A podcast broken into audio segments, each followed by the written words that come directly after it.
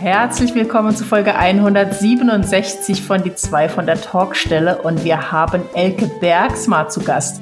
Wir haben darüber gesprochen, wie sie als Self-Publisherin super erfolgreich wurde mit ihren Krimis und anderen Geschichten und was sie mit einem Hausboot getrieben hat. Elke ist schon seit zehn Jahren dabei und sie hat uns berichtet, wie sich alles verändert hat, was heute schwerer ist, was früher leichter war. Hört auf jeden Fall rein. Die zwei von der Talkstelle. Der Buchbubble Podcast mit Tamara Leonhardt und Vera Nentwich.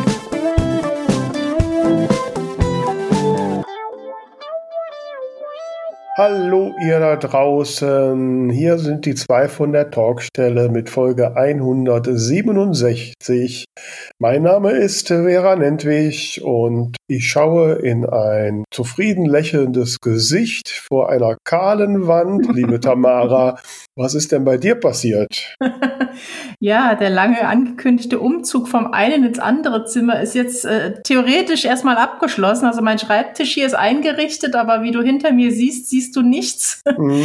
Also da muss ich noch ein bisschen gucken, wie ich meinen ganzen Kram unterbringe, irgendwie mit einem Regal oder so. Aber genau, mein, mein toller Schreibtisch ist jetzt äh, im neuen Zimmer aufgebaut und guck mal, was der kann. Warte, siehst du das? Oh, wow. Tada! Also ich, musste ja kommentieren, da hebt sich alles. Sie kann den Schreibtisch elektrisch anheben. Ja. Das heißt, du kannst auch im Stehen arbeiten. Genau, ich habe ihn jetzt seit zwei Tagen oder das ist schon der dritte.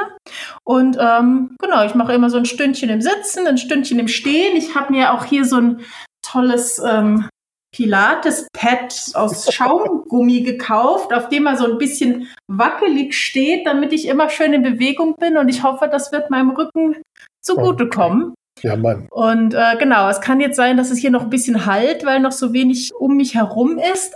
Aber das ist nur vorübergehend, weil ich nehme jetzt mal die Kamera da, wo du diese provisorische Tür neben den mhm. Kisten siehst, dahinter ist ein kleines Räumchen und dort wollte ich mir ja meine Sprecherkabine einbauen und werde oh. dann dort auch künftig einen ganz toll gedämmten Podcast aufnehmen. Mein Gott, ja, und ich hier, ich sitze hier einfach auf meinem Esstisch, völlig profan. Du sitzt auf deinem Esstisch, ja, das finde ich spannend.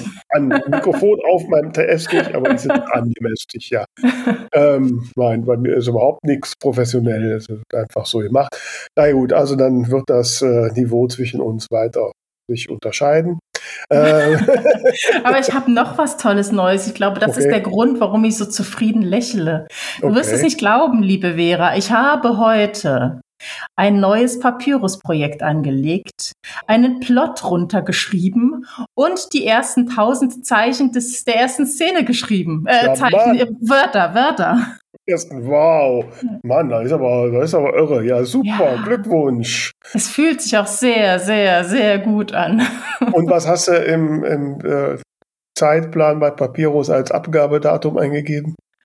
Äh, relativ knapp. Ich glaube 1. Juli.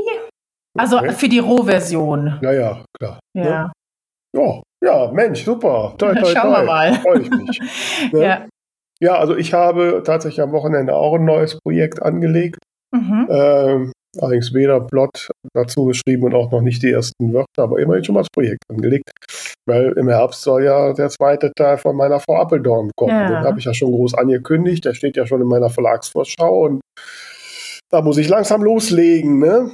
so, während ich jetzt in äh, der Teil 7 von Biene ja auch noch in den Endzügen bin und mhm. so jetzt noch jetzt auf das erste weitere Feedback von ein paar Testlesern warte und dann es ins Lektorat geben muss, ne, weil mhm. meine Buchstartpacht, die ist ja für 12. 13. Juli auch schon terminiert. Ne? Da würde jetzt langsam Zeit, dass ich das ja. mal alles gemacht kriege. Ne? Mhm. Jetzt wird spannend. Genau, ja. ja in dem Zusammenhang habe ich vorhin äh, habe ich ein bisschen Inventur gemacht, weil irgendwie jetzt über die, die letzten Monate habe ich überall irgendwie Bücher. Ich habe immer so eine Büchertasche, die ich zur Lesung mitnehme. Ich habe im Keller so ein Regal, wo ich so meine Bücher lagere, aber einen Teil habe ich auch in meinem Büro, weil da immer die Paketsendungen ankommen und da habe ich ein bisschen den Überblick verloren und habe jetzt mal wieder durchgezählt und habe festgestellt, dass ich von Frau Appeldorn noch ganze zwei Exemplare habe. ja? ähm, Sehr gut.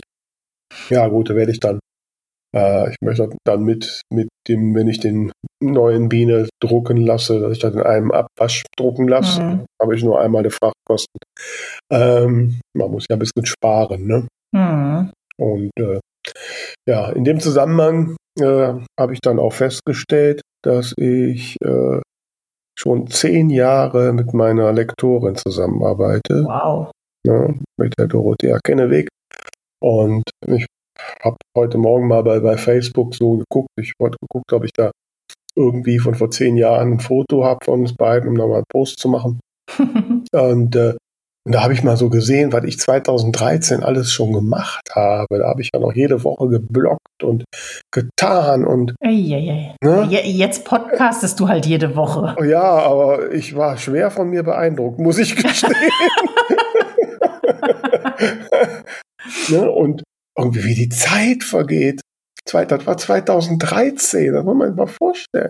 Mhm. Und äh, und da hatte ich dann schon die Pläne jetzt für den ersten Wiener Hagen. Da habe ich dann schon gepostet und, äh, und, und dazu Sachen gemacht. Und da hatte ich meinen ersten Besuch bei der Buchmesse Frankfurt, hm. wo ich noch so ganz schüchtern wieder nach Hause gefahren ja, bin. Ja. Ähm, und ähm, irre. Also ich hätte den ganzen Vormittag da durch meine alten Posts blättern können. ja, ist schon, ist schon faszinierend. Mhm, ja, wie die Zeit vergeht und was man äh, alles so getan hat. Und äh, ich habe auch wieder richtig Lust bekommen, Blogartikel zu schreiben. Habe ich schon länger nicht mehr gemacht. Ja, ne? dann auf. Wobei ich habe damals schon Artikel gemacht, da ich immer über dasselbe schreibe. und da hatte ich gerade erst angefangen. das hat sich auch in zehn Jahren nicht geändert. Ich würde wahrscheinlich wieder über dasselbe schreiben. das nennt man ähm, na, wie sagt man? Ich habe keine Ahnung. Wiedererkennungs. Äh Wiedererkennungswert, ja, so kann man das auch nennen, ja. ja. Aber ja, wo wir gerade so bei, bei äh, Zeit vergangen und den Erkenntnissen sind, hatte ich gestern Abend auch so ein, so ein Erlebnis der dritten Art. Es ist ja äh, ESC-Woche, ne? ja, habe ich am Rande mitbekommen. Ja, ja. ja ähm, und ich habe natürlich gestern erste Halbfinale geguckt. Und, äh, und dann kann man, da gibt es mittlerweile so eine Eurovision-App, da sind dann alle Titel und dann kann man sich dann, dann auch, wenn man diese hört, so eine Rangfolge sich selbst machen.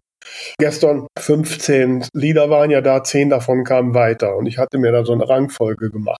Das heißt, so die, die letzten fünf waren die, die nach meines Erachtens nicht weiterkommen sollten. Mhm. Ne? Und alle fünf kamen weiter. so, habe ich gedacht, also bin ich so weit weg von dem Geschmack mittlerweile. Ähm, also es hat mich echt frustriert. Braucht's nicht. Ich meine, ein Geschmack ist ja nicht besser als der andere. Ja. Aber es gab Zeiten, da. da Warst du treffsicherer? Ja, da war ich zumindest noch näher dran an dem, was anscheinend so die Mehrheit Ne? Ja gut, ich finde, der ESC hat sich auch sehr, sehr verändert. Ja, ja, klar, wie alles, ne? Und äh, gut, die Zeiten von Johnny Logan und so, da, äh, die sind natürlich vorbei. Mhm. Ja, damit bin ich ja sozialisiert, ne? Ja, also es war, irgendwann war doch irgendwie, äh, ja, erschreckend und auch ein bisschen frustrierend. Ich bin mal das gespannt. Tut mir leid. Ja, am, am Samstag ist ja dann wieder bei mir, hier treffen sich die Mädels ne, zum ESC gucken. Endlich mal wieder nach Corona. Ja, Oder konntet genau. ihr letztes Jahr schon? Mm, äh, nee, nicht wirklich. Und äh, ja, da wird wahrscheinlich der Frust groß sein, weil wieder irgendeiner gewinnt, den wir so gar nicht auf dem Zettel hatten. ähm, und äh, ja, da war zum Beispiel in Kroatien. Äh, also das, ja, das war wahrscheinlich so ein Punk-Song, auch auf Kroatisch. Das sollte irgendwie so ein Antikriegslied sein. Also völlig schräg.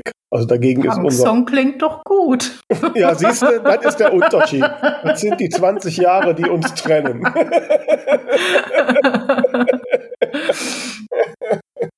ja, okay. Ja, also das sind so die äh, Erlebnisse, äh, die mir zeigen, dass ich langsam alt werde. So ist das. Aber trotzdem machen wir irgendwie weiter. Ne? Jawohl. Ja, obwohl ich habe tatsächlich schon mal jetzt so die letzte Zeit schon mal so gedacht, ne, komm, du machst dich, strengst dich an, wir machen Podcasts, du schreibst regelmäßig Bücher. Ja, was wäre eigentlich, wenn ich den ganzen Kram nicht mehr machen würde? Das wäre sehr, sehr traurig. Findest du? Findest du nicht? Ich habe immer den Eindruck, das fällt keinem auf. Ne? Doch. Meinst du? Ihr Lieben, ihr müsst Vera ganz viele liebe Nachrichten schicken. Bitte schnell. Nein, ich mache weiter. Also eine unserer Gespräche. Ob da ein Podcast rauskommt, ist egal. Hauptsache wir uns. oh. Wobei ich ja da den einen guten Überleitung zu unserem heutigen Gast habe, weil die feiert auch gerade das zehnjährige Jubiläum. Hm.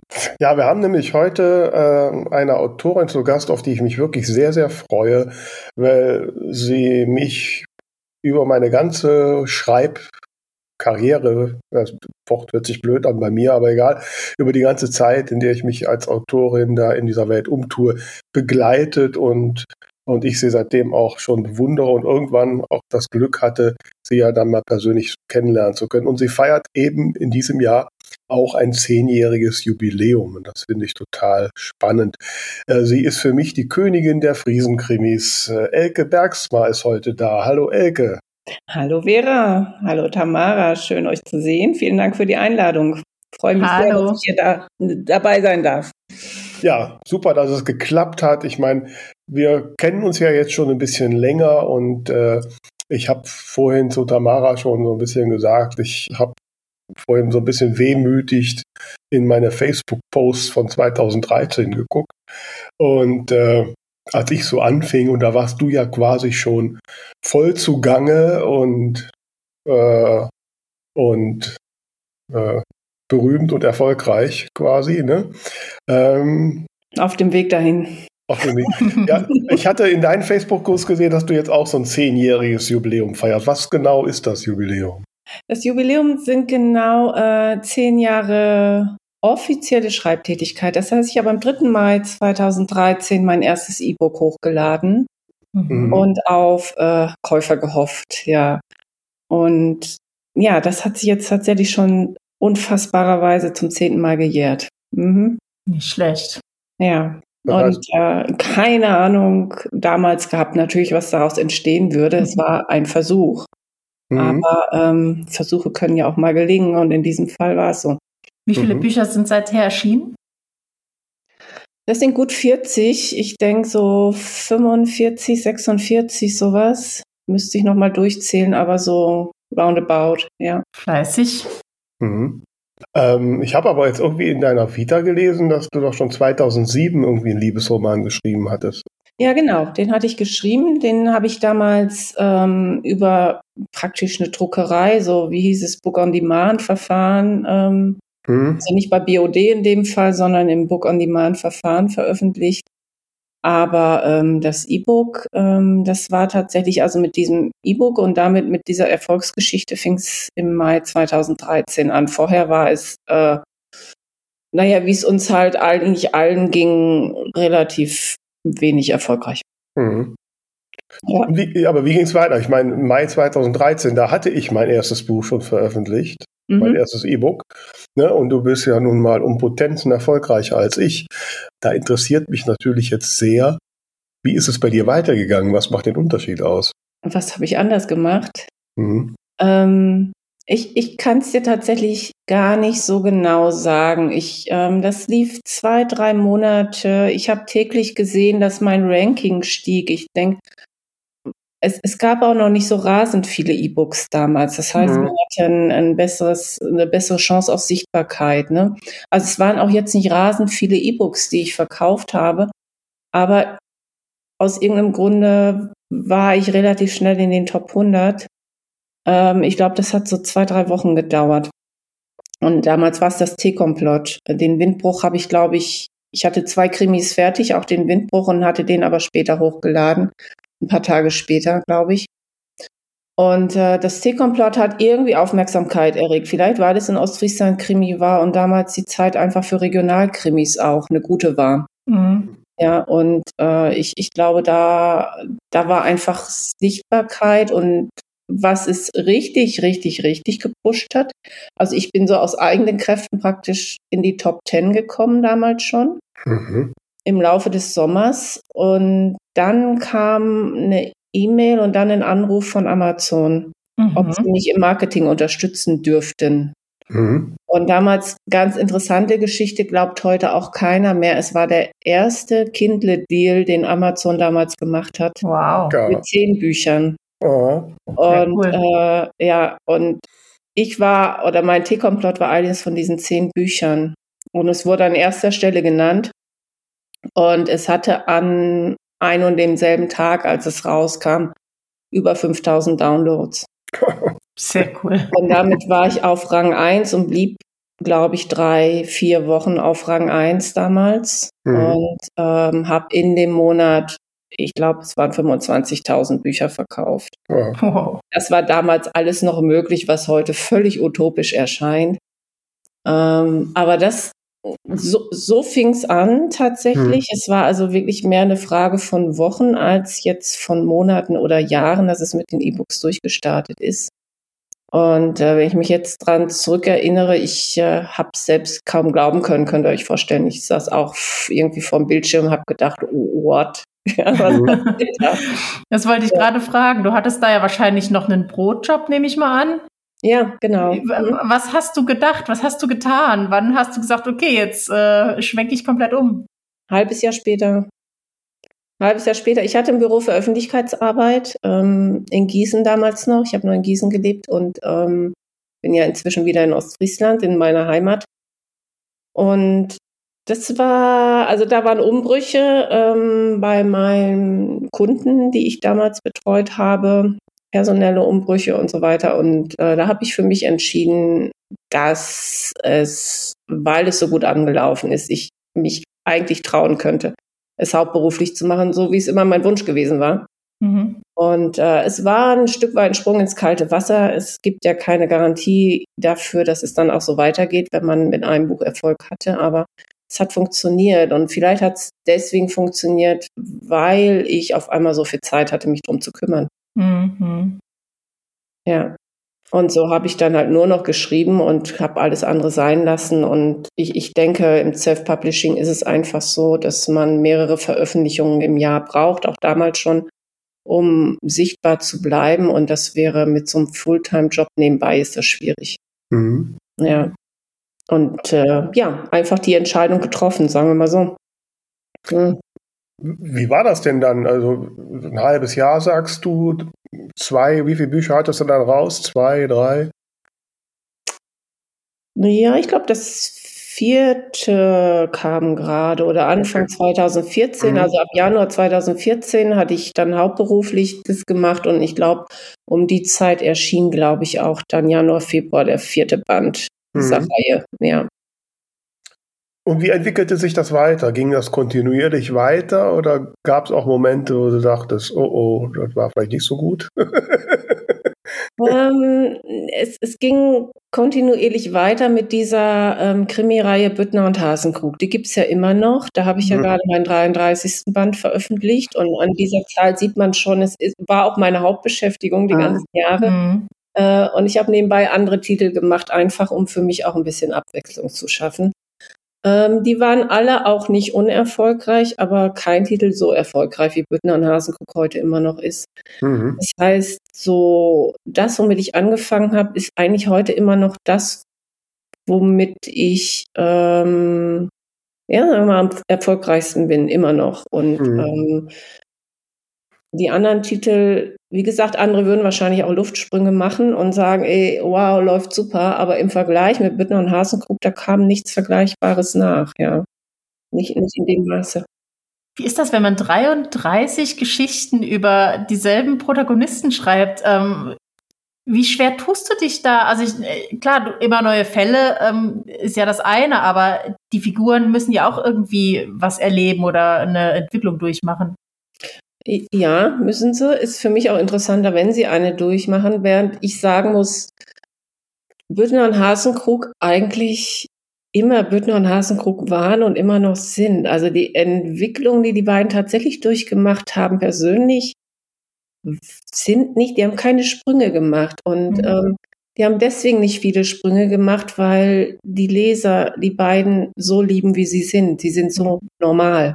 Mhm. Ja? Mhm. Es sind einfach zwei völlig normale Typen mit zwei völlig normalen Familien, ohne dass da großartig Skandale im Feld sind oder so. Ich habe zwischendurch immer mal versucht, da so, so, so ein paar Faktoren reinzubringen, aber ich bin direkt ausgeschimpft worden von meinen Lesern, weil die wollen, wollen gerade bei diesen zwei Figuren diese Stabilität haben. Mhm. Ähm, Kriege ich auch immer wieder vermittelt, auch via E-Mails. Und ähm, deswegen, ja, sind sie eigentlich immer noch Bittner und Hasenkrug und irgendwie alterslos, irgendwie zeitlos. Ja, das, ähm, daran schließt sich die Frage. Das heißt, die werden auch nicht älter. Die sind jetzt keine im Rentenalter, sondern die sind immer noch so alt wie sie ja, Erstaunlicherweise ist es tatsächlich so, weil ich glaube, sonst hätte ich Büttner auch schon lange in Rente schicken müssen. Und das ist, ähm, ja, es ist, ich mag so öffentlich fast nicht sagen, aber es ist tatsächlich so, dass ich ihn nicht mehr altern lasse. äh, müsste ja schon lange weg sein, weil ich glaube, ich hatte ihn im ersten Band schon nahe an das Rentenalter gesetzt. und Hasenkuck ist deutlich jünger. Und Hasenkuck hat auch zwischendurch dann Familie bekommen. Also die Entwicklung, die gab es dann schon. Dann kam eine Frau, dann kamen zwei Kinder. Und äh, Büttners Tochteralter tatsächlich auch. Die ähm, war da noch Schülerin, jetzt hat sie ihr Studium abgeschlossen und so weiter. Hm. Dass auch der Hund Hund ist auch so ein Thema, Heinrich. ja, wenn wir da bei diesem Altersthema, da darf ich gar nicht mehr drüber nachdenken, wie alt dieser Hund inzwischen ist. Also auch ein bisschen Urban Fantasy. ein paar Elemente. Äh, ja. Und dann haben wir noch Uroma Wöbkea und Uroma Wöbkea äh, kam auch schon in Band 4 vor. Also 2014 und war dann nahe 100. Okay. Und auch sie taucht immer mal wieder auf und meine Leser, die schreiben auch, ich weiß, sie müsste längst gestorben sein, aber bitte, das geht nicht, lass kommen. auch sie entwickelt sich altersmäßig nicht weiter, ist immer irgendwie, muss schon über 100 sein. und das sind einfach Figuren, die werden geliebt, genau wie der Hund und äh, deswegen bleiben sie, ja. Wie mhm. lange kann ich nicht sagen, aber mhm. bleiben, ja. Ich glaube, ohne die wäre es einfach nicht mehr der Krimi, der ja. ist. Ja. Das ja. ist der Vorteil zum Fernsehen. Da kannst du einfach die Figuren so lassen, wie du möchtest. Ganz genau. Heinrich mhm. wird zwar mal erwähnt, dass er auch älter wird und irgendwie auch es mit den Knochen hat so langsam, aber na, mhm. er tobt immer noch über den Deich. Mhm. Wie kriegst du das denn mit der Kontinuität hin? Also ich habe ja auch eine Reihe, bei weitem nicht so viel wie du. Ich bin jetzt gerade Teil 7 und da musste ich dann schon mal überlegen, ne? okay, was hat es äh, zu dem Detail im Teil 2 gesagt? Ich habe mir dumm, ne, ich versuche zwar mir zum Beispiel Papyrus um die gleiche Figurendatenbank zu verwenden und so, aber gerade zu Beginn, da wusste ich ja noch nicht, wo es hinauf, da habe ich auch nicht unbedingt jedes Detail notiert. Ne? Und ähm, bei 33 Büchern, wie hältst du denn da noch den Überblick? Ob du mal irgendeinem Nebensatz in Teil 25 was gesagt hast, was jetzt relevant sein könnte? Oh, das ist eine tricky Frage jetzt, weil ich bin da auch nicht, nicht besonders organisiert in der Geschichte. Also äh, ich habe immer ein paar Figuren tatsächlich auf dem Schirm. Ich hatte jetzt aber bei dem Jubiläumsband, den ich jetzt zum Zehnjährigen genau am 3. Mai ja auch rausgebracht habe, Band 33, ähm, hatte ich tatsächlich einige Charaktere wieder ähm, eingeflochten, die über die zehn Jahre immer mal aufgetaucht sind. Aber es war tatsächlich so, dass ich nochmal nachschlagen musste. Mhm. Und äh, gucken musste. Also auch wirklich interessant zu gucken, dann so, ah ja, das war ein interessanter Charakter. Und dann die nächste Frage, oh je, aber lebte der am Ende des Buches noch? und hat den umgebracht oder zum Mörder gemacht oder was auch immer. Also okay. ich bin, bin, da auch nicht besonders gut drin, muss ich sagen. Mhm. Aber wenn es drauf ankommt, gelingt es dann doch wieder, sich zu erinnern, ja. Mhm. Aber es ist nicht so, dass ich ewig lange Listen dazu hätte. Okay. Mhm. Geht es ja räumlich, also es spielt bei dir ja auch an realen Orten, ne? oder? Ja, genau. Mhm, in Ostfriesland, in der Krummhörn eigentlich, mhm. Krummhörn-Emden, ja. Wie gehst du denn damit um, dass sich diese Orte ja doch ändern? Also ich, ne, bei mir kommen ja auch im realen Ort vor und ne, ich habe, als ich den ersten Teil geschrieben habe, waren da Straßen, die jetzt gar nicht mehr da sind. Wegen keine Straßen haben, das ist das Problem erledigt. okay, da habe ich einen Fehler gemacht. ich erwähne tatsächlich nur die Ortschaften, aber Straßennamen ich glaube, im T-Komplott in meinem Heimatort, das spielt in Kanhusen, wo ich aufgewachsen bin, das T-Komplott. Und da habe ich Straßennamen genannt, aber da gibt es auch nicht mehr als vier Straßen ähm, und in den anderen Orten, nee. Ähm, dann deute ich mal auf die Kirche hin oder so. Aber ich habe auch tatsächlich schon ähm, Geschäfte oder so erfunden, ne? Oder mhm. Häuser erfunden, die es nicht gibt. Also es ist immer eine Mischung aus real und fiktional. Es gibt die Ortschaften definitiv alle. Mhm und auch so in etwa in der Größe, wie ich sie schilder. Aber ähm, es gibt schon Sachen, zum Beispiel muss sich in einem Ort zwingend mal ein Beerdigungsinstitut hinstellen, was es da nie gab. Aber mhm. äh, das ist dann einfach künstlerische Freiheit, die nehme ich mir dann raus, ja. Ja, ja, Aber hast du auch, mhm. hast du auch umgekehrt ähm, vielleicht mal ein Geschäft oder Café erwähnt, was es gibt? Weil ich frage mich immer, da könnte man doch eigentlich ganz nette Kooperationen machen. Ja, habe ich auch schon. Ähm, also Kooperationen habe ich nicht gemacht, aber ich habe Geschäfte erwähnt, die es tatsächlich gibt, vor allem in der Stadt, wenn es um Cafés geht oder so. Ne? Das mache ich dann schon, aber nicht so, dass es in so einem Werbeding ausartet oder so. Mhm. Also da, da auch nicht ähm, spezielle Einrichtungen, die es gibt. Aber es ist selten, dass ich tatsächlich einen Namen nenne. Mhm. Ja, und ähm, Kooperationen ich weiß von Kollegen, dass es mal gut, mal weniger gut ankommt, wenn man Kooperationen machen will und die Leute wirklich drauf anspricht, weil nicht jeder hat gerne eine Leiche in seinem Geschäft liegen. ja, ja. Ähm, ein sehr interessantes Buch, äh, was heißt interessante, interessanter Fall war, dass ich ein real existierendes Café, ähm, das alte Zollhaus in Stickhausen verarbeitet habe, mitsamt Wirt und Wirtin. Äh, leider gibt es das inzwischen nicht mehr, ähm, weil sie ihren Laden aufgegeben haben. Aber sie wollten auch gerne als real existierende Person mit rein als Wirt und Wirtin in diesem alten mhm. Haus. Mhm. Und äh, ja, das äh, war dann aber mit Abstimmung. Ne? Aber wenn mhm. ich keine Abstimmung habe, dann mhm. nee, nenne ich auch nicht unbedingt Namen. Ja, mhm. ja das mache ja, ich genauso. Dachte, ich dachte gerade, da muss man sich ja im Prinzip auch irgendwie was schriftlich geben, dass das okay ist. Vor allem, wenn es ins Negative geht, ja. sollte man tun, nichts vermeiden. Nein, also wenn ich dann Orte schildere, dann nicht negativ. Also mhm. das würde ich nie machen. Ähm, ich wüsste auch nicht, was, was dafür der Anlass sein sollte. Mhm. Ähm, da irgendwas. Aber wenn man wirklich da Leichen platzieren will oder so, dann sollte man schon mal nachfragen, ob das in Ordnung ist und privatwirtschaftlich organisierte Unternehmungen sind. Mhm. Ja. Entschuldigung, kann ich eine Leiche in Ihren Laden legen? Ja, so, einen ganz interessanten Fall hatte ich auch mal und zwar die Todesgruft und da rief mich der Pastor einer Gemeinde an, äh, den ich hiermit herzlich grüße, hallo Sieg, äh, rief mich an und sagte, hier, ich habe eine Gruft unter meiner Kirche, wäre das nicht mal ein cooler Tatort? Ja, cool. Und äh, ja, den habe ich dann tatsächlich zum Tatort gemacht. Er hat mir alles gezeigt, die Geschichte dazu erzählt und hat auch später in der Kirche eine Lesung zu diesem Krimi. Ja. Und das war auch eine, eine, spannende Sache, ja. Mega. Mhm. Also das kommt schon mal vor, dass auch Leute auf mich zukommen und sagen, wäre das nicht mal was. Ja. Mhm. Ja, das habe ich noch nicht gehabt. Also ich habe, äh, bei mir kommt immer eine Bäckerei vor, die gegenüber der Detektei ist, wo sich jemand Kaffee holt und wo auch eine, eine Freundin an der, als Bäckerei-Fachverkäuferin arbeitet. Mhm. In dieser Bäckerei, die gibt es wirklich, da hatte ich dann quasi die Premierenfeier des ersten Teils.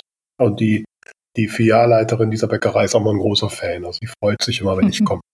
Ja, äh, ich finde es auch super, ist für alle super, oder? Dieser mhm. Wiedererkennungswert. Eigentlich besser könnte es eigentlich gar nicht laufen und sowas. Ne? Mhm. Ja. ja. Ähm, wir haben uns ja kennengelernt, äh, also persönlich, damals, als, es, als ich so in den Self-Publisher-Verband kam und da aktiv wurde.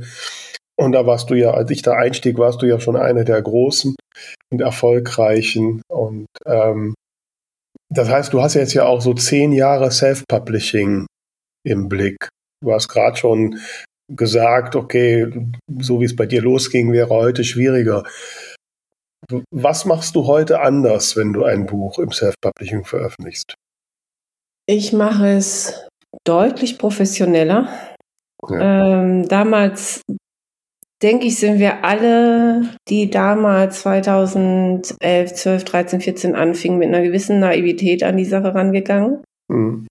die damals funktioniert hat. Aber ich habe schon auch wahrgenommen, dass sich der Bereich Self-Publishing extrem professionalisiert hat.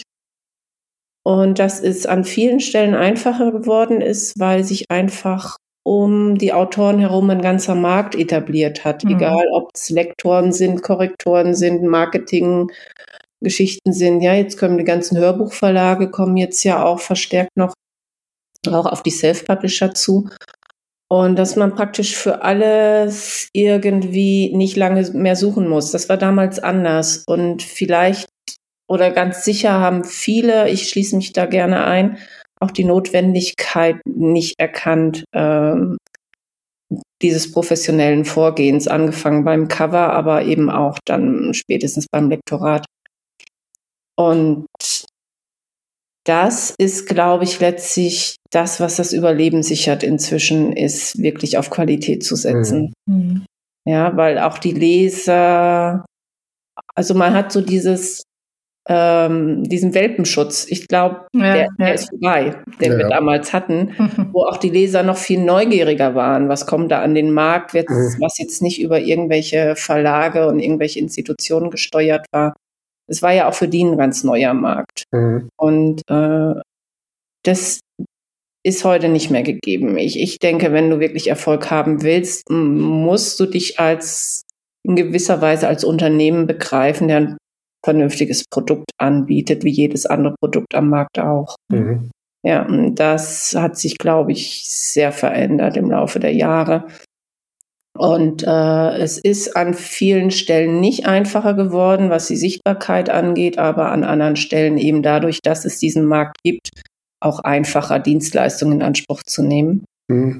Wenn auch nicht ganz kostengünstig. Und ich denke, das ist die Hürde, die viele neue Autoren nehmen müssen. Und daran kann es natürlich sehr schnell scheitern, was es wirklich Geld kostet, bevor man dann Geld einnimmt. Und wenn man noch nicht am Markt etabliert ist, natürlich auch nicht weiß, ob man jemals Geld mhm. einnehmen wird. Ja. Also es ist eine große Hürde.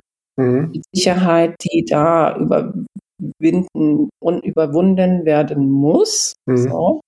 Ja, aber nicht ausgeschlossen. Also ich mhm. meine, wir sehen immer noch Newcomer auch, die heute sehr schnell aus mhm. dem Nix praktisch Erfolg haben, großen Erfolg haben. Und aber ich denke, die werden auch entsprechend professionell vorgehen.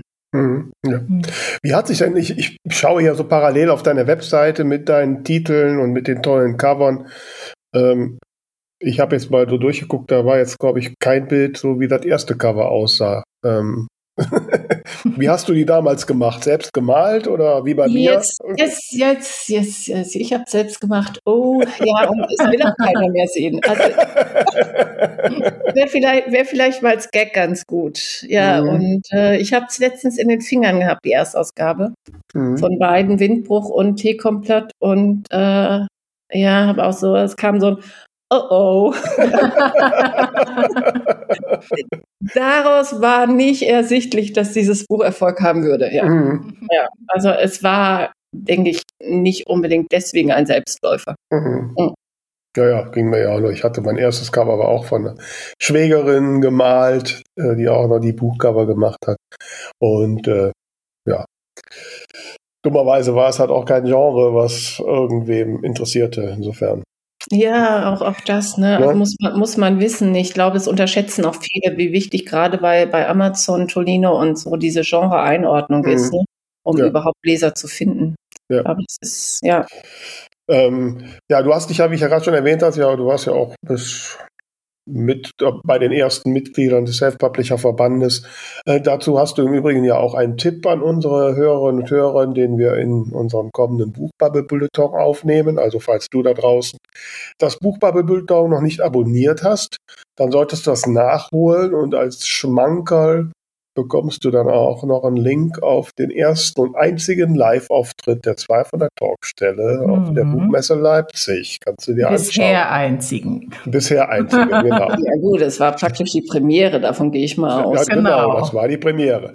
Mhm. Und also von daher nicht vergessen, Buchbubble Bulletin abonnieren. Mache ich sehr gerne, werde ich tun. Ne? Ja, ich meinte auch die Hörer da draußen, aber du darfst Ach so, es auch gerne ja, tun. Die auch. ja, nee, ich mache auch sehr gerne. Sehr schön, freuen wir uns. Ja, ich bin ja auch Hörerin. Ja, natürlich. Ja. Und äh, was mich ja dann weiterhin sehr beeindruckt hat, und da hatten wir ja dann auch ein, äh, ein tolles persönliches Erlebnis, als du dann reich und berühmt warst, hast du ja nacheinander mehrere Hausboote gekauft, wenn ich das richtig in Erinnerung habe. Ich bin jetzt eine ganze Flotte. Was man halt so macht. Ja, ja so Reedereibetrieb nebenbei noch immer. Ja. ja. klingt gut, aber nee, ganz so war es nicht. Es waren zwei Schiffe, ja, das heißt ein Schiff und ein Hausboot, ja. Hm. Mhm. Ja, und das eine, das war die Tammy. Äh, ne? Tammy. Ah, nach mir benannt. Ja. Sowas von. Und äh, ich hatte ja das Vergnügen, dann auf der Tammy äh, eine Lesung halten zu dürfen und da auch mal eine Nacht verbringen zu dürfen. Eine sehr erfolgreiche Lesung, wenn ich mich richtig erinnere. Ja, hat also Spaß mir, gemacht. Ja. Mir hat es mhm. großen Spaß gemacht und dann, wie gesagt, inklusive der Nacht auf dem Hausboot im Hafen von Leer. Ähm, ein tolles Erlebnis. Aber jetzt hast du letztens gesagt, du hast die Tammy abgegeben.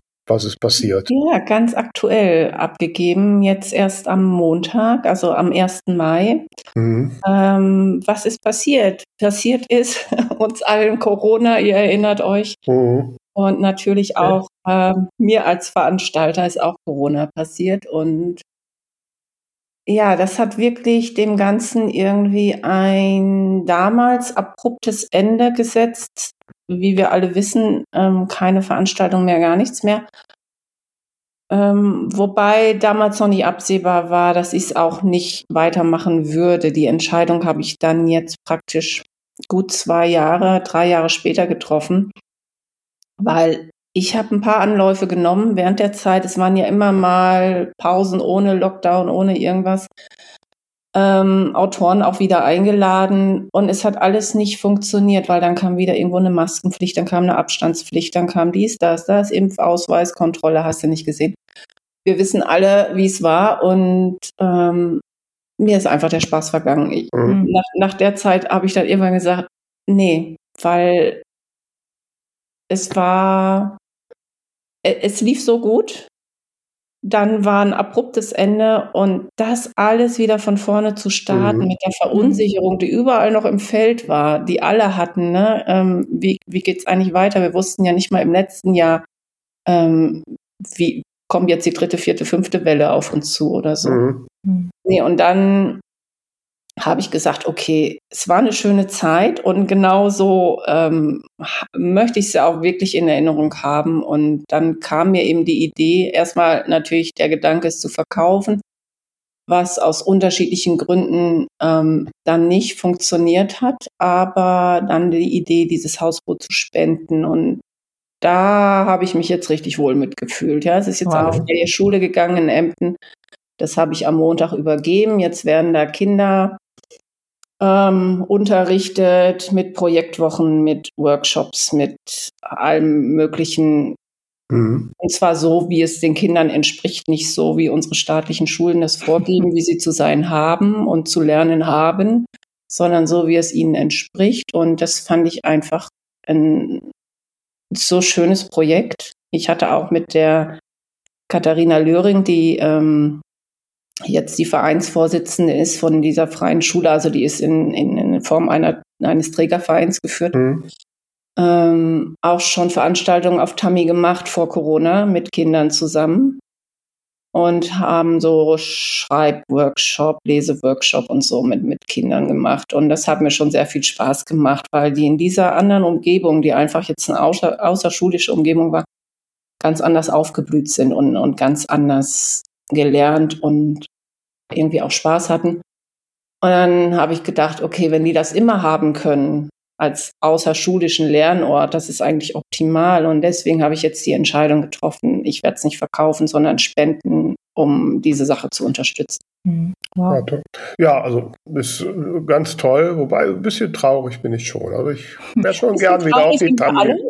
Ja. Aber das Schöne ist, das Schöne ist, Vera, und da lade ich dich jetzt schon mal herzlich ein und dich auch, Tamara, natürlich. Oh. Es geht weiter mit den Lesungen. Katharina hat mir jetzt gerade gesteckt, sie würde gerne regelmäßig Lesungen machen auf. Tami. Cool. Und äh, also jetzt nicht nur Kinderveranstaltungen, mhm. sondern auch Erwachsenenveranstaltungen. Und gerade weil ihr Thema Lesen ist, ne, sie mhm. hat eine Praxis in Emden für Legasthenie, Dyskalkulie und ähm, betreut da Schüler und hat eben großes Interesse dran. Deswegen hatten wir die Veranstaltung auf Tami auch gemacht, die mhm ans Lesen ranzuführen. Mhm. Weil sie in der Schule sind sie frustriert, weil sie gesagt sie kriegen, sie können es nicht. Mhm. Sie sagt aber, sie können es ja, sie wollen es auch, sie haben auch Spaß dran und äh, diesen Spaß sollen sie behalten. Deswegen die Veranstaltung und deswegen sagt sie, alles, was rund ums Thema Lesen ist, werden wir weiterhin auf Tami machen. Und wenn ich Autoren wüsste, die gerne eine Lesung machen möchten, ähm, ja. Könnten wir Sie gerne einladen. Also, mhm. ne, wir sind dabei, oder Tamara? Auf jeden Fall. Ne? Ja, also, ne, ich sage Katharina schon mal, ich gebe die zwei Namen schon mal weiter. Also, das. Ich bin raus aus der Nummer. äh, aber ich selber werde auch noch Lesungen machen. Und äh, vielleicht machen wir auch mal irgendwann was zusammen. Das wäre ja auch, ja, auch super. Auf jeden Fall. Ja. Müssen wir definitiv machen, weil das Frühstück am nächsten Morgen mit dir am Hafen von Leer war nämlich auch sehr schön. Oh. Oh, oh, direkt Werbung für eine Location machen lassen wir an der Stelle. Aber, Aber da lasst uns doch noch mal kurz gedanklich einen Schritt zurückgehen für die, die noch nicht dabei waren. Also du hast damals ähm, gesagt, ich, ich kaufe mir jetzt ein Hausboot, um da Veranstaltungen zu machen oder du wolltest einfach ein Boot haben und hast dann gedacht, was mache ich damit oder, oder wie war das so? Nee, genau. Es war so, dass ich äh, Leseveranstaltungen machen wollte und mhm. dafür eine passende Location gesucht okay, habe. Cool. Und es sollte auf dem Wasser sein. Ich meine, wir sind in Ostfriesland, ne? Und Ostfriesland ist praktisch voll mit Wasserwegen und es sollte eine besondere Location sein. Mhm. Und dieses Hausboot stand zum Verkauf, es lag in Emden. Und ja, das war eigentlich genau das, was ich gesucht hatte, auch von den Räumlichkeiten her. Toll. Und äh, ja, dann ging das so seinen Gang. Das war aber die Grundidee war tatsächlich einen Veranstaltungsort zu schaffen. Ja. Aber es war doch auch seetüchtig, ne? Du hättest damit jetzt auch noch ein bisschen Ja, es war jetzt können. in dem Fall nicht motorisiert, das Hausboot. Also, okay. ähm, aber man hätte es motorisieren können, natürlich ohne großen Aufwand mit ähm, Außenbordern aber war jetzt nicht, ähm, war auch nie der Plan, sondern mhm. es liegt citynah in Emden, ne? die Lage ist einfach super citynah und trotzdem sehr ruhig und mhm. hat sich so angeboten als Anlaufstelle. Ja, mhm. mhm. mit dem anderen Schiff waren wir schon mal unterwegs. Ne? Was ich zuerst hatte, ist deutlich kleiner, ein Motorboot, wo wir dann auch von Ort zu Ort gefahren sind. Ähm, das hatte ich aber vor zwei Jahren schon vor Corona noch verkauft. Mhm. mhm. Ja. Ja, ich habe auch jetzt so ein bisschen auch jetzt in der Vorbereitung so deine Posts zu deinem Jubiläum äh, äh, verfolgt und habe ich gesehen, wenn ich das richtig in Erinnerung habe, du hast dich auch mal mit einem Erotik-Thriller versucht, kann das sein? Uh.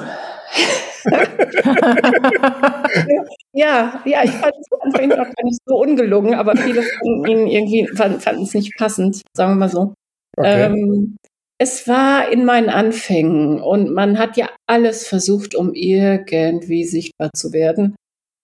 Und dazu gehörten auch die Lustakkorde letztendlich. Und die sind deswegen entstanden. Jetzt ein Gruß an Thorsten Wagner. Ich weiß nicht, ob der mich jemals hört, aber ein schönen Gruß an Thorsten. Ist ein Abi-Kollege von mir, der mit mir Abitur gemacht hat. Wir hatten Abiturtreffen. Ich hatte gerade angefangen mit meinen Büchern und hatte sie noch nicht bei Amazon hochgeladen. Und irgendjemand erkundigte sich danach. Und ich sagte, ja, ja, läuft aber nicht. Und dann sagte Thorsten zu mir, versuch's mit Erotik, Erotik geht immer. ich bin für dieses Buch so geprügelt worden. ich also voll in die Erotik in, und äh, aber es passte halt nicht zum Krimi nach Meinung meiner Leser und äh, ja, ich habe es nie wieder gemacht. Inzwischen hat es gar nicht mehr so die schlechten Bewertungen. Viele haben dann doch irgendwie doch Gefallen dran gefunden. Es ist auch nach wie vor am Markt. Es sind, wie gesagt, die Lustakkorde, Band 3 der Reihe. Und ist so aus äh, so einem Anflug von Verzweiflung so ein bisschen entstanden. Damals, als ich gedacht habe, okay, Sex hält. so. Aber hm. äh, in dem Fall nicht so, nee. Also ist jetzt, ist das ein Teil der Büttner und Hasenkrug-Reihe? Ist ein Teil der Büttner und Hasenkrug-Reihe. Ach, ach so. Ah, okay. Aber ja. das heißt, also äh, nachdem der erste ja sehr erfolgreich war, ist es dann quasi zurückgegangen, dass dann diese Verzweiflung kam oder ähm, nee, nee, gar nicht mal. Ich, die, die Rezensionen waren, die ersten Rezensionen waren vernichtend. Mhm. Und ich hatte für einen kurzen Moment das Gefühl, okay, da hast du dir jetzt echt ein, äh, ja, ein, ein Ei ins Nest gelegt. Ähm, mhm. das kann jetzt voll in die Hose gehen. Ja. Und wie kann ich das jetzt wieder gut machen? Hab schnell den Band 4 hinterhergeschoben. Ja, aber dass, dass du quasi zu deinen äh, Mitschülern gesagt hast, läuft nicht. Also wenn du ja schon vom ersten Buch 25.000 Stück verkauft hast. Da waren die noch nicht, nee, da waren die, nee, nee, da waren die noch nicht hochgeladen. Ach so, ah, okay, okay, okay, okay. Beide Krimis. Ich war noch im anderen Job. Und okay. ich wusste nicht, wie kriege ich jetzt die Aufmerksamkeit, die ich brauche für diese Krimis. Das ah, war verstehe. immer. Mhm. Also vor Mai 2013. Mhm. Und da kam dieser Spruch, ähm, mhm. Sex wird immer, macht das. Ja, aber das ja. zeigt halt auch, was ja auch viele Auguren immer sagen, ne? man muss wirklich, wenn man so eine Reihe hat, muss man eigentlich konstant bei den Figuren, bei dem bleiben. Da darf man nicht sehr von abweichen. Das, das bestrafen die Leser und Leserinnen. Ne? Ja, und ich wusste ja noch nicht mal, als ich den ersten Band geschrieben habe, hatte ich keine Ahnung, dass es eine Reihe werden würde. Ne? Mhm. Und letztlich, das war der Windbruch und dann kam das T-Komplott und äh, das war mehr so, wo ich gedacht habe, oh, welchen Namen nimmst du jetzt? Und denkst, oh nee, hast ja zwei Kommissare, nimm doch die. So, deswegen, ja, also es war wirklich, ich sage ja, voller Linie konzeptlos und unprofessionell. Die ganze Geschichte noch. Und mhm. Hat aber trotzdem funktioniert, aber ich möchte es keinem ans Herz legen, es genauso zu machen. ja, aber ist auch die Frage, ob das heute noch so funktionieren würde, ne, wie du ja selbst ja, gesagt hast. Ja, also äh, mit viel Naivität, aber vielleicht war es genau das, was letztlich ja, das Erfolgsrezept war. Man weiß es ja nicht. Ne? Sollte ja, so sein. Hast du dann aber jetzt, wenn ich so eine Bucherzahl äh, nehme, dann hast du ja schon auch jetzt neben Büttner und Hasenkrug auch noch so ein paar andere Sachen gemacht. Mhm. Ähm, ist das jetzt so einfach so, um nochmal ein bisschen Spaß zu haben oder äh, sind die auch erfolgreich? Sie sind alle erfolgreich, muss ich sagen. Wie gesagt, nicht in dem Maße, wie ich es bei Büttner und Hasenkrug an vielen Stellen erlebt habe, aber das ist eben dieser Glanz der Reihe. Ne? Also mhm. wenn zwei Figuren einmal funktionieren, dann funktionieren sie. Und wenn man das so fortführt, dann äh, ist das okay. Daran noch eine Reihe anzuknüpfen, die genauso erfolgreich oder erfolgreicher ist, ist sowieso sehr, sehr schwierig, ne? weil man ist ja als Autorin auch schon auf diese Büttner Hasenkrug-Schiene abonniert. Trotzdem kann man natürlich einiges daraus machen. Ich habe auch dann mal einen Charakter rausgezogen aus der Reihe und habe dann ähm, einen deutsch-niederländischen Krimi geschrieben. Mhm. Ähm, mit meinem Onkel zusammen. Also ich muss dazu sagen, mein Vater war Niederländer und ähm, deswegen habe ich holländische Familie und deswegen die Idee, was grenzüberschreitendes zu machen. Nun ist ja Ostfriesland und Holland sowieso sehr dicht beieinander mhm. und deswegen ist das dann auch möglich. Sowas entsteht dann schon mal gedanklich daraus und dann hatte ich mal die Idee, ähm, historische Ostfriesland-Krimis zu machen. Mhm. Und die haben auch sehr gut funktioniert. Morsmaragd, Flutrubine und Inselsaphir wo ich wirklich weit zurückgehe in der ostfriesischen Geschichte. Und das ist so ein zeitgenössisch-historische Romane, sind das die jeweils zwei Handlungsstränge haben. Mhm. Und da geht es sehr viel drum, A, um mein Interesse, dass ich wirklich gerne Historisches mache. Und es ging natürlich darum, auch Abwechslung auch für mich zu schaffen. Ne? Also ich nur auf Büttner und Hasenkrug ähm, ist, ist irgendwann auch schwierig. Es wird auch zu viel. Ich glaube, es würde für alle zu viel werden, wenn ich alle Vierteljahr wirklich nur noch Butter und Hasenkrug rauskloppen mhm. würde. Ne? Dann wären es ja nochmal deutlich mehr, als es jetzt werden. Und deswegen, ja, dann war ich mal in Spitzbergen unterwegs, habe einen Spitzbergen-Thriller dann auch noch geschrieben. Das heißt, ich war nie in Spitzbergen, aber ich habe den Thriller geschrieben. Mhm. Und mir von jemandem dann, der sich in Spitzbergen sehr gut auskennt, der ähm, hat das alles dann mal durchgeschaut. Auch da habe ich, es war so ein Tribut an meine Geografengeschichte, weil ich bin ja Diplom-Geografin von der Ausbildung mhm. her und ich wollte einfach diese Geografie nochmal wieder, ne, äh, auch mit mhm. reinbringen. Deswegen die Idee. Ja, und vor zwei Jahren kam dann Amazon Publishing auf mich zu und fragte, ob ich für sie was schreiben möchte. Und da haben mhm. wir uns dann auf eine historische, auf eine rein historische Reihe geeinigt, die ähm, mhm. wo jetzt im Juli der dritte Band erscheint. Ja, da haben wir einen Dreiteiler draus gemacht dann. Und das mhm. war jetzt ein ganz anderes Arbeiten, ne? wenn man rein historisch arbeitet, ein ganz anderes Arbeiten als Krimis zu schreiben. Ja. Wie bist du jetzt Amazon Publishing? Ist ja ein, ja, ein Verlag. Ne? Ja. Ähm, mhm. Gab es denn andere ähm, Ansätze zwischendurch mal auch über einen Verlag zu veröffentlichen? Gab es entsprechende Angebote womöglich? Es gab Angebote, ja, es gab Anfragen, ob ich es machen möchte. Ich äh, habe sie alle abgelehnt, mhm. ähm, weil ich ähm, die Konditionen waren nicht so, dass ich gesagt hätte, okay, mhm. ähm, das ist jetzt attraktiv. Mhm. mhm. Und deswegen bin ich eigentlich immer noch mit Leib und Seele Self-Publisherin. Meine Taschenbücher sind ja inzwischen beim Verlag, bei dem mhm. Verlag. Mhm und äh, dadurch auch im Buchhandel, was mir sehr, sehr gut gefällt, was auch sehr gut funktioniert. Taschenbücher ist ja einfacher, dann über einen Verlag zu machen. Mhm. Aber die E-Book-Rechte und so weiter, nee, das mache ich alles am Self-Publishing. Mhm. Ja. Ich weiß nicht, vielleicht irgendwie, ich glaube, so, so historische Geschichten sind über einen Verlag wahrscheinlich interessanter, häufiger interessanter als im mhm. Self-Publishing, weil es da sehr viel noch über den Buchhandel geht. Aber noch konnte ich mich nicht durchringen mal. ja, es scheitert bei mir auch tatsächlich so ein bisschen dran, dass Verlage ein Exposé haben wollen. Und wenn ich endlich leiden kann, ist Exposés zu schreiben. Das kenne ich. Weil ja. meine Art zu arbeiten ganz, eine ganz andere ist. Mhm. Weil im Exposé müsste ich ja von vorn bis hinten wissen, was passiert. Und ich weiß nie, was passiert. Mhm. Ich fange einfach an zu schreiben und die entwickeln sich im Schreiben. Und es wird mir wirklich, wirklich schwer fallen, einen Plot von vorn bis hinten durchzudenken. Mhm. Und das auf vier Seiten irgendwie zu skizzieren, ähm, ist nicht das, was mir Spaß macht. Mhm. Ja, gut, wenn da keine Notwendigkeit ist, zum Verlag zu gehen, wozu? Mhm. Ja. Also ich meine, grundsätzlich gibt es nie eine Notwendigkeit, aber es gibt ja eben Leute, die sagen, ich, ich möchte es unbedingt, aber.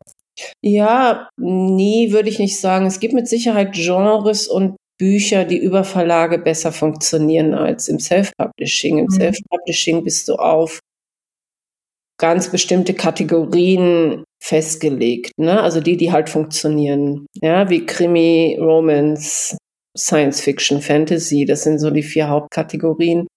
Und dann kommt das Historische dazu. Aber wenn man sich nicht wirklich mit einem Buch in eine Kategorie einordnet, Mhm. Boah, ja, dann ist vielleicht manchmal im Verlag besser aufgehoben, könnte ich mir vorstellen. Die haben dann andere Möglichkeiten. Mhm. Ja, ist, klar. Ja. Ja. Wobei die sich wahrscheinlich dann auch schwer tun, wenn sie es nicht einordnen können. Ja, ja. Absolut, ja, klar, natürlich. Ne? Aber man könnte es da eher versuchen. Also ich glaube, dass bestimmte Bücher im Buchhandel immer noch besser laufen als im Self-Publishing. Mhm.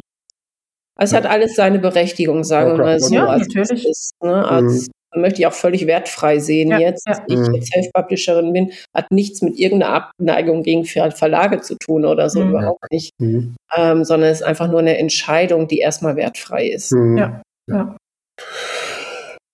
Gibt es den Moment, also ich muss gestehen, ich bin jetzt gerade erst am siebten Teil, aber es gab zwischendurch auch schon mal Momente, wo ich dachte, na gut, äh, momentan hast du jetzt gar keine Lust auf die Protagonisten. Ähm, du hast 33 geschrieben. ähm, Kannst du dir vorstellen, dass irgendwann den Moment gibt, sagst du, nee, ich kann Büttner und Hasenkrug jetzt echt nicht mehr sehen? Oh, die gab schon. Ja? ja, ja, ja. Welche Mordszenarien hast du dir da ausgedacht? Ähm, die gab es schon. Ich habe sie für mich behalten. Das ist jetzt mein Coming Out, so praktisch gerade. ähm, nee, ich habe es anders gemacht. Ich habe mich äh, anders orientiert. Ich habe hier in Köln, deswegen auch hier eine Wohnung, äh, eine Coaching-Ausbildung noch gemacht. Mhm. Ausbildung zum systemischen Coach, habe mich also mit was völlig anderem nebenbei noch auseinandergesetzt. Und äh, Thema Persönlichkeitsentwicklung und so weiter. Und das allein dadurch, dass ich dadurch Abwechslung hatte, lief das dann mit Butter und Hasenkrug mhm. auch wieder gut. Also mhm. konnte ich mich mit den Zweien auch wieder anfreunden. Ich, ich, glaube, es ist wichtig, dass man selber sich da die Abwechslung schafft und sich einfach auch mit anderen Sachen auseinandersetzt, um dann wieder Spaß an, am Eigentlichen auch zu haben. Ja, ja mhm. auf jeden Fall. Ja, also an Ablenkungen habe ich äh, mangelt es mir nicht. Das ist wahrscheinlich bei mir das Problem. Tito. ja, du kennst das Problem. Ähm, ja, um nicht so jetzt, jetzt bei diesem Podcast, wobei ne, ich würde wahrscheinlich erst Schreiben aufgeben als diesen Podcast. Ähm, ne? Also, nein, ich genieße es total. Ich, ich sehe alle nicken, die Hörer sehen nicht nicken, aber ja, wir nicken gerade alle. genau.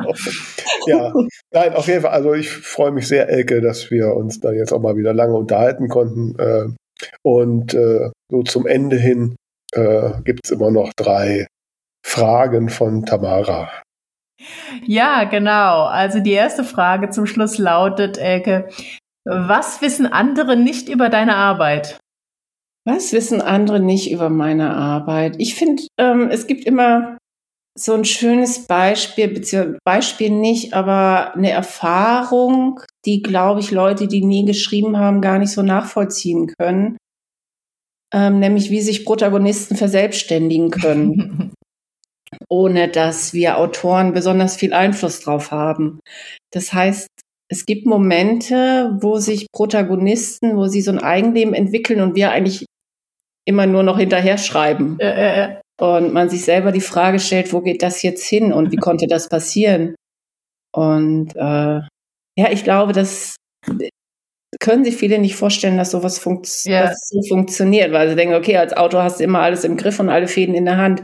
Nee, die Fäden haben die Protagonisten in der Hand und wir rennen praktisch hinterher. Aber das ist äh, dann im Schreibprozess ein sehr interessanter ähm, Prozess. Ja. Mhm, absolut. Ähm, was ist denn deiner Meinung nach der größte Irrtum, der sich in der Buchbranche hält? Der größte Irrtum. Oder einer der Irrtümer, vielleicht nicht der größte, aber einer der Irrtümer ist es, glaube ich, dass Autoren häufig als Einzelkämpfer gesehen werden, was sie an weiten Stellen, zumindest im Self-Publishing, nicht sind. Ich möchte nicht ausschließen, dass es die gibt, aber meine Erfahrung ist, dass es sehr, sehr viel Kooperation und sehr, sehr viel Austausch gibt. Das ist nicht so wie im Fernsehen dargestellt, man sitzt irgendwo im Leuchtturm und brütet vor sich hin, sondern es gibt sehr viele Menschen, mit denen man in Kontakt ist und im Austausch ist und mit denen man gegebenenfalls sogar zusammenarbeitet. Und es ist sehr, sehr wichtig, weil nur das ähm, letztlich inspiriert. Mhm. Ja. Ja, ich glaube, man hat es ja auch gemerkt, äh, während des Lockdowns, wie dann überall so Coworking über Zoom gemacht wurde und so. Ja, ja, ja und es macht Spaß, ne? Es macht wirklich Spaß, also ja. es, wenn man es auch selber entscheiden kann, es zu tun, ja. Mhm. Und die letzte Frage, wenn du als Figur in einen Roman deiner Wahl eintauchen könntest, welcher wäre das und was würdest du dort tun? Ich glaube, da, da, ich wäre gerne die Freundin von den fünf Freunden. Hm. ähm, damals waren die fünf Freunde von Enid Blyton, die mich ja. eigentlich inspiriert haben und, und wo ich gesagt habe, ich möchte Autorin sein, ich möchte genau solche Geschichten erzählen und solche Stimmungen erzeugen, diese Ferienstimmung, dieser Zusammen, ja. ne, Abenteuer und und und. Und ich glaube, ich würde einfach in eins von diesen fünf Freunde-Büchern und wäre dann die sechste im Bunde. Da wächst du jetzt schöne Erinnerungen. Und ja. Timmy, der Hund. Sehr schön. Ja. Mhm. ja, super, liebe Elke. Ich danke dir sehr, dass du äh, heute bei uns warst und äh, an euch da draußen möchte ich nochmal appellieren, vergesst nicht, uns äh, zu folgen, unser Buchbubble Bulletin zu abonnieren und äh, gerne auch Feedback zu geben, was ihr euch wünscht, welche Gäste ihr euch wünscht oder wenn ihr konkrete Fragen habt. Da sind wir gerne für euch da. Ähm, ja, Elke, dann freue ich mich darauf, dass wir uns irgendwann in Ostfriesland wieder treffen und zwischendurch mal in Köln einen Kaffee trinken. Ne? Und, das äh, wäre äh, super schön, würde mich sehr, sehr freuen. Machen wir gerne. Tamara, du kommst dazu. Auf mhm. jeden Fall.